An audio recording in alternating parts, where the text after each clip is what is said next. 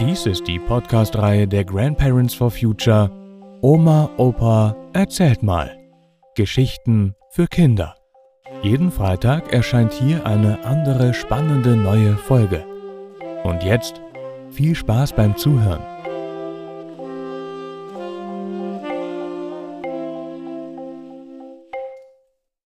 Volkert im Kohleberg.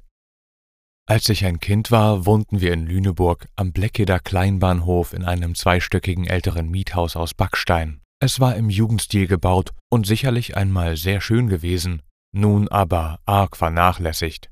Von den Fenstern unserer Wohnung konnten wir auf den offenen Bahnhof schauen.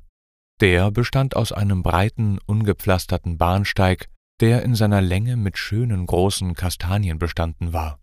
Ein Stück hinter den Kastanien wuchs eine Reihe hoher Pappeln und dazwischen gab es Gärten, in denen Kartoffeln und Gemüse angebaut wurden und im Sommer Sonnenblumen blühten.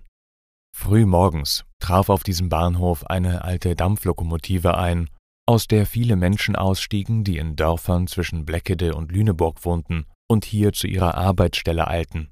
Abends kamen sie zurück zum Bahnhof und warteten, dass die Lokomotive losfuhr. Die Lokomotive war eine kleine Lok, wie man sie aus alten Bilderbüchern kennt, die mit Kohle befeuert werden musste und einen Schornstein hatte, aus dem es heftig qualmte, wenn sie losfuhr.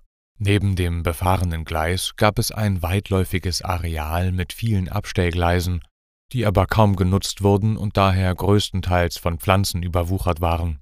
Außerdem gab es mehrere große Kohleberge.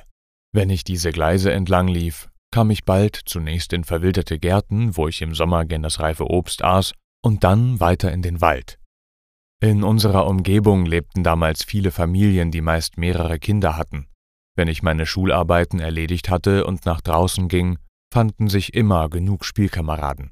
Auf dem Bahnhof, auf dem zumeist nichts los war, auf und in den Abstellgleisen sowie zwischen den Kohlehalden gab es die verschiedensten Spielmöglichkeiten. Doch oft kam ich nicht zum Spielen, da ich nachmittags häufig auf meinen kleinen Bruder aufpassen musste. An einem späten Nachmittag eigentlich war schon Abendbrotzeit, war er sehr unzufrieden, nörgelte herum und nervte mich, als mir etwas Schönes für ihn einfiel. Zwischen den Kohlebergen und einem Abstellgleis gab es eine Vorrichtung zum Transport der Kohle. Es war ein halboffener Kohlekorb, der auf Rollen an einem waagerecht befestigten Drahtseil hing. Ich setzte meinen kleinen Bruder kurzerhand in den Korb, gab dem Korb einen Schubs und rief ihm zu Halt dich fest. Mein Bruder juchzte und hielt sich tapfer fest, vor allem als der Korb am Ende abbremste und heftig schaukelte. Es machte ihm riesigen Spaß, und er konnte gar nicht genug bekommen. Immer wenn er an einem Ende angekommen war, schubste ich den Korb zurück. So ging das eine ganze Weile. Er war rundherum schwarz von Kohle und freute sich wie ein Schneekönig, als meine Mutter aus unserem Geschäft zurückkam und ihren Kleinen in dem Kohlekorb oben in der Luft hängen sah. Vor Entsetzen stockte ihr wohl das Blut in den Adern, als er gerade wieder am Ende ankam, der Korb abbremste und schaukelte und er vor Freude aufschrie. Nun mussten wir das Spiel beenden, und ich holte meinen kleinen Bruder zurück auf den Boden. Als meine Mutter sah, wie fröhlich ihr Kleiner war, beruhigte sie sich mit der Zeit. Zu Hause wurde er erst einmal in die Badewanne befördert, und dann gab es Abendbrot.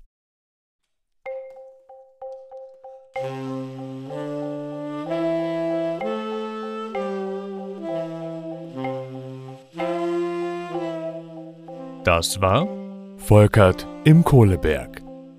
Gelesen von Matti Wieg. Vielen Dank fürs Zuhören und bis nächsten Freitag.